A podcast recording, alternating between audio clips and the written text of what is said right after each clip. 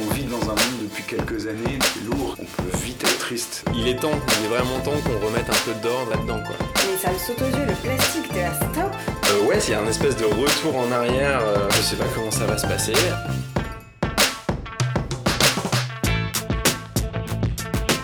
J'ai hâte de voir comment les gens vont réagir. Je ne suis pas exemplaire, c'est juste j'essaie de faire ma part.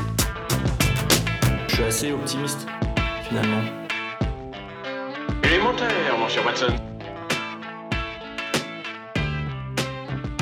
Bonjour à tous, vous écoutez Élémentaire Club. Dans ces épisodes de La Relève, nous vous proposons une conversation avec celles et ceux qui ont un impact positif sur notre société et construisent le monde de demain. Ils nous donnent leur vision du monde, de nos modes de vie et parlent de leurs initiatives. Bienvenue au club et bonne écoute. Dans cet épisode, vous allez découvrir Camille Etienne, une jeune activiste écologique 2.0. Camille m'a expliqué pourquoi elle s'est engagée dans l'écologie et m'a notamment parlé de son enfance.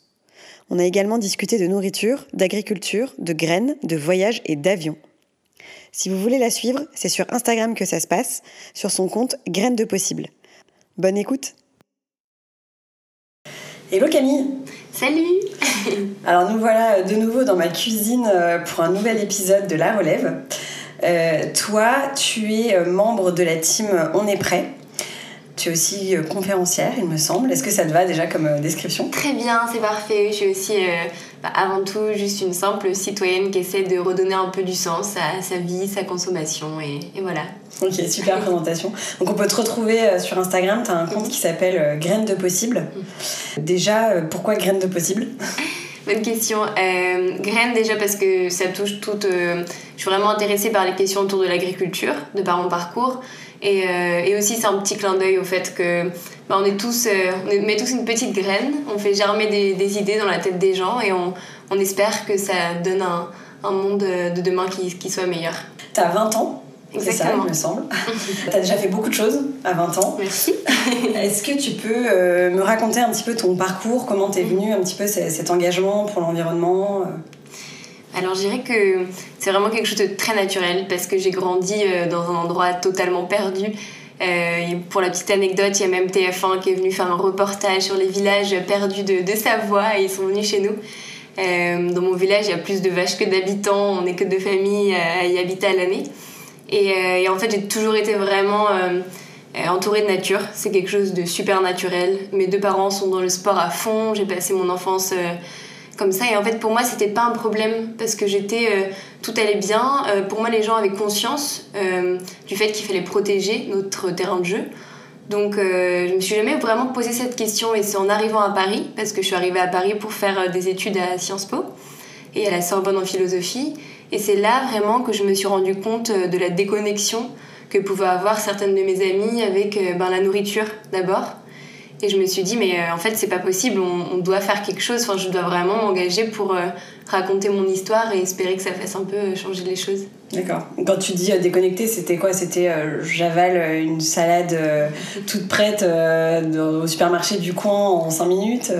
C'est ça, et c'est aussi en fait une, une non-connaissance de ce qu'on mange. Qu'on mange, c'est absolument important parce que c'est notre, c'est notre nourriture à nous, enfin, c'est notre pétrole, c'est notre, c'est notre foile, c'est ce qui nous fait fonctionner, notre cerveau. Il y a plein de liens qui sont faits euh, scientifiquement entre ce qu'on mange et bah, notre durée de vie, euh, notre santé, notre manière de réfléchir. Enfin, c'est quelque chose de primordial.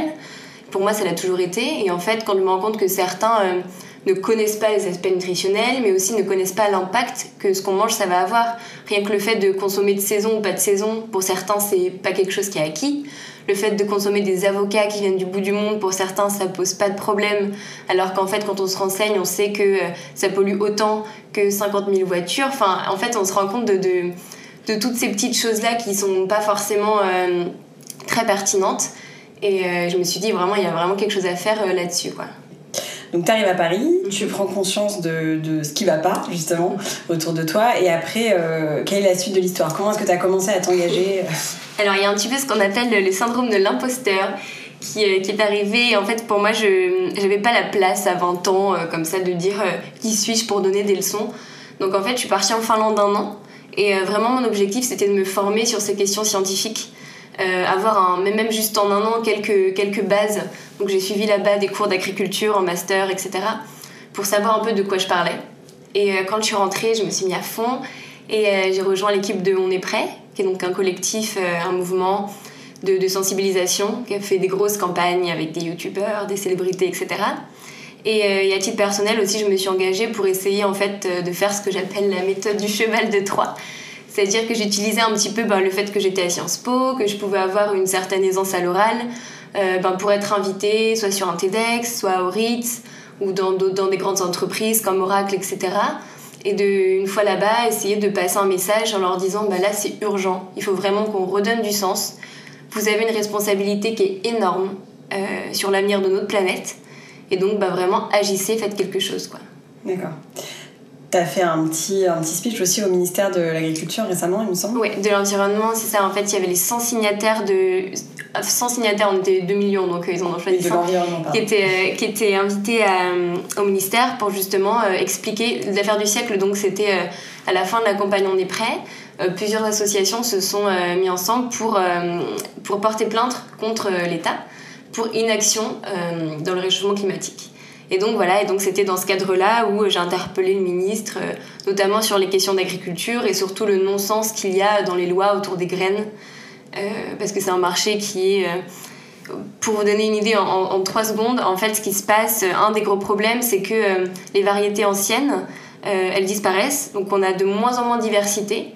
et, ça, ça, répercute aussi dans notre assiette, parce qu'aujourd'hui, 75% de notre diversité alimentaire, elle est sur 5 euh, fruits et, et, 3 protéines, il me semble, donc c'est vraiment ridicule. Donc ça a des impacts sur notre santé, ça a des impacts sur la planète aussi, parce qu'on a des variétés qui se perdent. Et donc aujourd'hui, en fait, la loi interdit de revendre les semences d'année en année. Donc c'est-à-dire que tous les paysans et les, agriculteurs doivent racheter des graines à une des cinq multinationales américaines qui contrôlent à elles seules 75% du marché des semences mondiales. D'accord. Donc toi, tu as interpellé le, ministre. Euh, voilà, en espérant peut-être d'avoir semé une graine de possible. et, qui était l'audience euh, qui était présente euh, Alors, c'était des personnes très engagées parce que c'était des signataires d'un acte un peu fort. mais il y avait aussi surtout un live Facebook qui était rediffusé. Et donc, ben, toutes les personnes qui étaient intéressées ont regardé et, mm. j'espère ont, écouté et, et ont voulu se renseigner par la suite. T'as l'impression justement qu'il euh, y a de plus en plus de gens qui prennent conscience de ça et qui s'engagent, euh, tu le sens euh, au quotidien J'ai vraiment l'impression qu'on est à un moment, on vit un moment, parce que la communauté scientifique, elle est de plus en plus alarmante. Il y a un gros travail qui est fait de la part des ONG pour essayer de vulgariser ces données-là, qui sont pas forcément accessibles.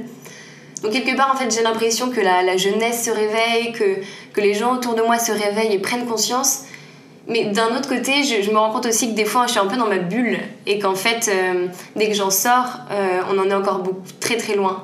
Et il y a plein de gens qui pensent euh, faire, faire de leur mieux, qui pensent être écolo, comme on dit, et en fait, il y a plein de non-sens, comme, je sais pas, je parlais des avocats ou encore prendre l'avion, c'est une aberration écologique incroyable, ou l'idée du tout électrique. et on a encore énormément de travail à faire là-dessus pour sensibiliser les gens.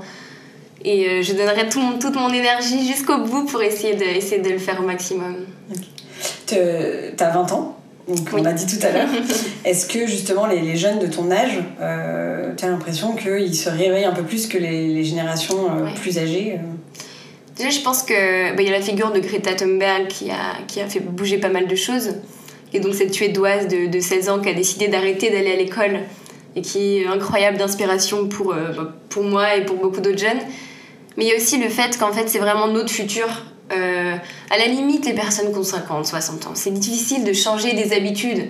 Ils ont fait des choses pendant des, dizaines et des dizaines d'années, on leur a dit des choses pendant des dizaines et des dizaines d'années, que le système était comme ça, qu'on pouvait pas faire autrement, que c'était compliqué, que c'était long. Et nous, on arrive avec une espèce de, de belle innocence, d'innocence un peu créative, et on se dit, mais si, et si, et si on recréait un peu euh, tout ça, et si on choisissait, nous, dans quel monde on voulait vivre? Et quelque part, je trouve ça très beau. Donc oui, c'est naïf, et, euh, mais on a, on, a, on a besoin de ça en fait. On n'a plus le temps d'être dans les règles, donc il faut, il faut les changer impérativement. C'est vrai. Et si justement tu devais donner un conseil à des, des, des personnes qui sont euh, totalement novices sur le sujet, euh, changer le quotidien, c'est pas forcément facile. Par quoi, tu, par quoi il faut commencer? Il faut commencer quelque part. J'essaie toujours d'avoir le plus de bienveillance possible Euh, avec les gens autour, évidemment qu'on ne peut pas tout faire d'un coup, évidemment que ça demande un engagement personnel. Il y a des choses qui sont moins graves que d'autres, chacun des niveaux d'engagement différents. Mais il y a plein de choses qui sont finalement très très simples. Rien que sur le zéro déchet, c'est très facile parce qu'on voit, euh, voit l'impact déjà sur notre poubelle. Donc quand on commence à prendre un shampoing solide, quand on commence à acheter en vrac, et puis ça devient presque un jeu. C'est assez on est fier de nous à chaque petit pas qu'on fait, on voit l'impact, on voit notre poubelle qui réduit. Quand on fait les petits tests en ligne de notre empreinte carbone, on voit qu'on se rapproche d'une planète au lieu d'être à 5. Euh, après, évidemment, il y a des actions qui vont, être, euh, qui, vont être, qui vont nous peser plus, qui vont demander un plus, un plus, grand, un plus grand don de soi. Euh, moi, celui que j'ai fait récemment, bah, c'est arrêter de décider d'arrêter de prendre l'avion, alors que j'étais une grande globe trotteuse. Donc, c'est pas évident. Et en fait, ce qui est beau aussi, c'est qu'on apprend à réinventer euh, un peu de, joie, de bonheur avec ce qu'on a.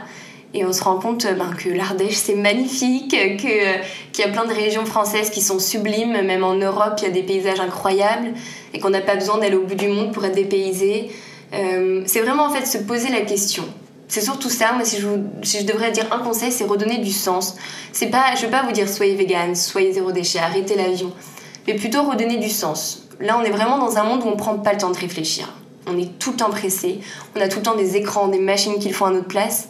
Donc en fait, en se posant, en, prenant le temps de réfléchir, on, va commencer à questionner notre, notre alimentation, notre mode de consommation. Est-ce que c'est normal euh, bah, qu'aujourd'hui il y ait 40% euh, des insectes qui sont en disparition, qui sont en voie de disparition, 1 million d'espèces qui vont être en voie de disparition, qu'il y ait 99% des coraux qui vont disparaître d'ici la fin du siècle.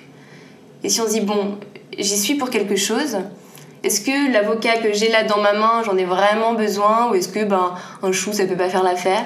Est-ce que... Euh, et en, se posant toutes ces questions-là, en fait, euh, c'est comme ça que le changement va venir plus facilement parce qu'il va venir de nous. Et ça, c'est vraiment important. Il faut vraiment que ça vienne de vous, le changement. Il faut pas euh, dire, bon, ben, j'ai vu un post sur Instagram qui disait ça, je vais essayer. Posez-vous la question, à chaque fois, de quel impact ça a, ce que vous consommez, sur vous, déjà sur votre santé, sur la terre que vous allez laisser à vos enfants, et puis parfois sur la vie des gens du bout du monde. Il mm. euh, y, a des choses avec l'huile de palme, avec les agriculteurs, euh, par exemple le quinoa, euh, du péruvien, un désastre pour les agriculteurs de là-bas. Voilà. Donc c'est vraiment se poser la question et redonner du sens. Alors tu parlais d'énergie de, créative des jeunes justement qui se posent beaucoup plus la question que nos parents et nos grands-parents. Est-ce qu'il y a des projets qui, te, qui qui te viennent en tête où tu te dis voilà ça c'est un bel exemple de jeunes par exemple qui se bougent. Est-ce qu'il y a un ou deux dont tu pourrais nous parler? Tellement tellement. Ah c'est difficile d'en choisir un. Euh, vraiment Greta Thunberg elle vient de sortir un manifeste euh, je conseille vraiment à tous de lire ça, ça coûte 3 euros. Il fait même pas une trentaine de pages. Ça prend une demi-heure et je pense que c'est une des plus grandes claques que je me suis prise depuis ces dernières années. Euh, ça pousse à l'action en fait. Ça pousse à se remettre en question et à se dire et si j'appartenais pas à quelque chose un peu plus grand? Et si j'avais pas cette mission de dire bah mon existence c'est pas juste ma petite vie, ma maison en, banlieue avec mon chien, mon mari, mes deux enfants, mais est-ce qu'il n'y avait pas quelque chose de plus grand, de plus beau à construire ensemble? Et quelque part, c'est beau quand on se dit on a, on a une mission de, de, bah, de sauver l'humanité, c'est quand même pas, n'importe quoi. C'est pas rien. C'est pas rien. Et, euh, et voilà, donc je dirais ça. Euh, il y a la bascule aussi en France qui se fait qui est un projet euh, où il y, a plein de jeunes qui pendant six mois se sont motivés à recréer complètement un lieu euh, où ils vivent un peu en autonomie pour trouver des, solutions sans proposition qui puissent être mises en place. Il y a vraiment beaucoup de choses. Dès qu'on ouvre les yeux autour de nous, en fait, on voit qu'il y a plein de mouvements collectifs qui sont en train de naître et il suffit de trouver le sien. Et pour toi, justement, c'est quoi la suite? Après avoir fait déjà une conférence euh, TED, avoir pris la parole au ministère de l'Environnement, c'est quoi la suite? Toujours. Ah, euh, raconter des histoires. Je trouve ça très beau de raconter des histoires parce que moi, c'est ce qui m'inspire et c'est ce que vous faites là en faisant des podcasts. Donc, j'aimerais bien raconter l'histoire aussi de, de, personnes autour de moi qui, qui m'ont inspiré, qui, qui, ont changé. Euh, breaking news, j'ai envie de lancer une campagne euh, sur l'avion avant les vacances. Juste d'information parce que pour moi c'est vraiment quelque chose dans lequel mais moi la première en fait parce que je suis engagée depuis un moment j'ai vécu en Finlande un an, donc j'ai fait beaucoup de petits allers-retours pour voir mon copain qui était à Paris, etc. Je passais mes petites vacances à Bali et je me rendais absolument pas compte. Et quand j'ai réalisé que une semaine à Bali, c'était autant d'empreintes carbone que de euh, vivre un an en France. Et donc là, je me suis dit, ok, on a vraiment quelque chose à faire. Euh, et on s'en rend pas compte parce qu'en fait, dans les chiffres, c'est tronqué parce que c'est vraiment une petite partie de la population qui prend l'avion. On est vraiment très très peu. Et, au final, je me dis que c'est un confort auquel on peut renoncer euh, pas si difficilement que ça si euh, en amont on a une bonne communication qui est faite, une bonne sensibilisation. Donc voilà, j'aimerais essayer de montrer aux gens que, bah, qu'il y a plein de choses très très belles à découvrir, pas loin de chez nous. Et que quelque part, il faudrait démystifier un peu ce- cet appel du toujours plus loin, toujours plus vite. Tout va un peu ensemble, toujours plus loin, toujours plus vite, toujours plus, toujours plus grand. C'est vrai. Ou peut-être voilà. prendre l'avion pour faire un beau voyage par an. Voilà, c'est ça. Où on, on reste vraiment un mois dans, dans le lieu, où on prend le temps de découvrir, où on va faire quelque chose qui a du sens. Euh, voilà, essayer de, de, bah, de redonner du sens toujours. C'est ça pour la suite. euh. Ok, donc déjà une campagne euh, Ouais. qui va un film aussi, euh, sur la vie. un film euh, qui est en train d'être euh, au tout début, mais un film sur euh, l'agriculture, justement pour redonner du lien, pour en fait euh, montrer ben, exactement aux citadins euh, et aux autres, euh, montrer le lien en fait entre qui est derrière notre nourriture. Donc vraiment sur les agriculteurs, sur ceux qui euh, sont pour moi les, les- héros des temps modernes, parce que sans eux, en fait, euh, ben, en Ile-de-France, on a une réserve de 4 jours.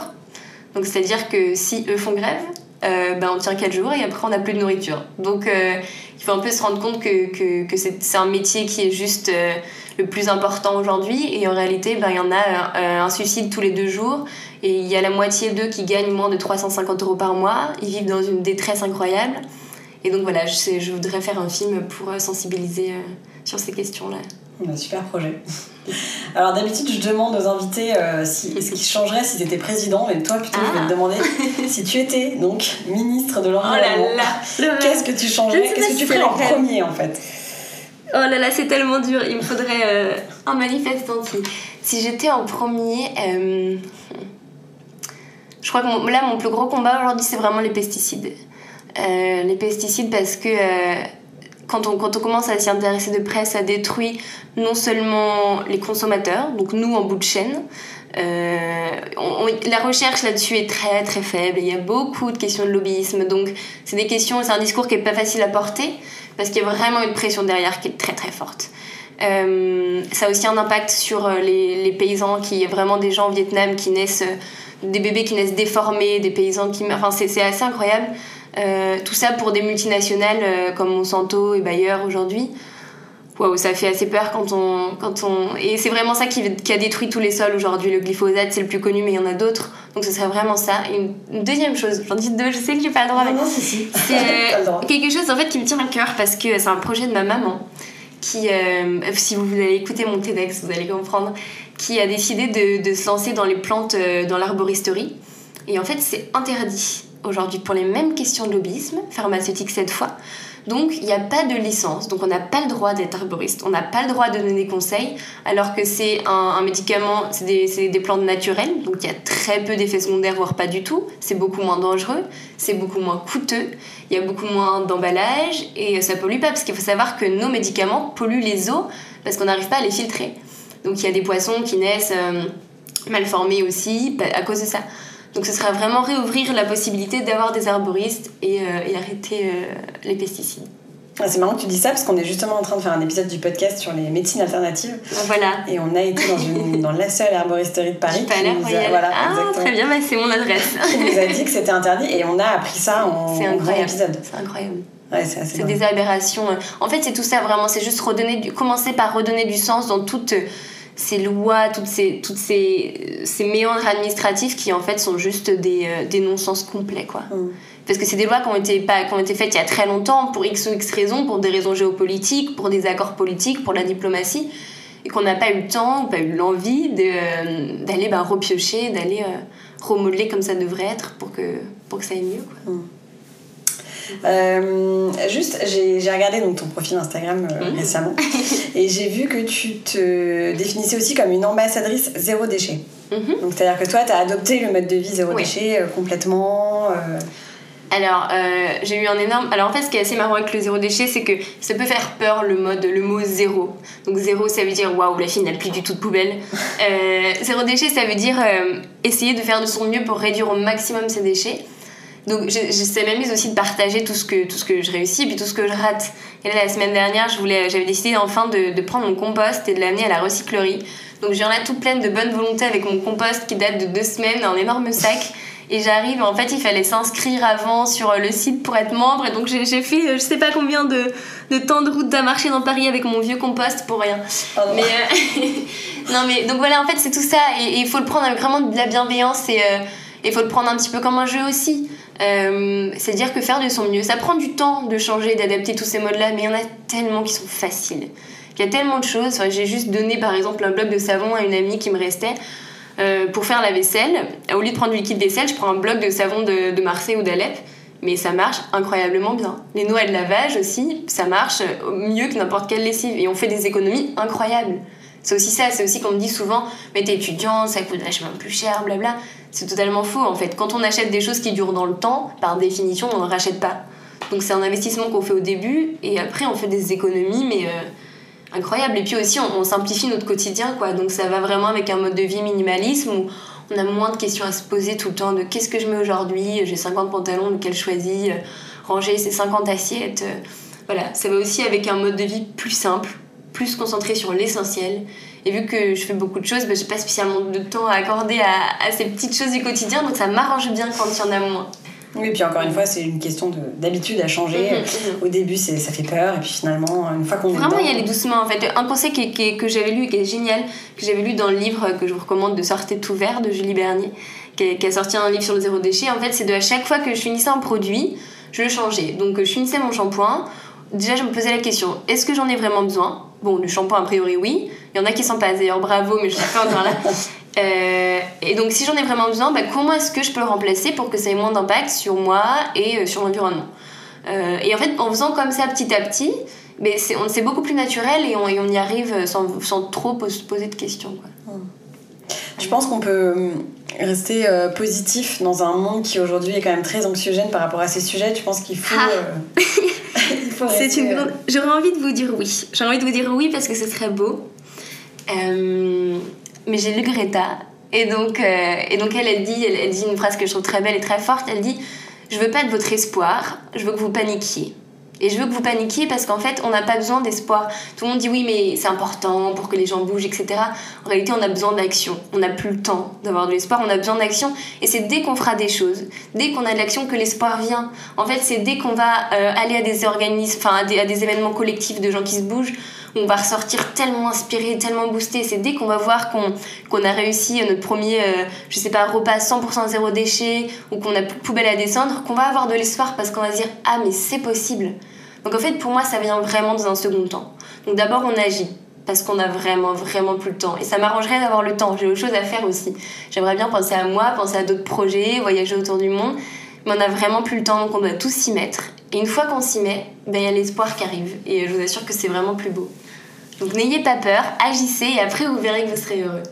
C'est magnifique. Du coup, on va finir là-dessus. donc, si jamais on veut te retrouver, donc on peut te trouver sur Instagram. Oui, voilà. Euh, tu, donc, je répète que tu fais partie de la team On est prêt. Donc, voilà. sur le projet On est prêt, on peut aussi. Euh, bien sûr, bien sûr, surtout là-dessus, il y a vraiment énormément de, de choses. De... C'est un, un, collectif de plein de youtubeurs, de, de, de créateurs web qui sont incroyables et très inspirants. Il y a vraiment des gens pour tout le monde.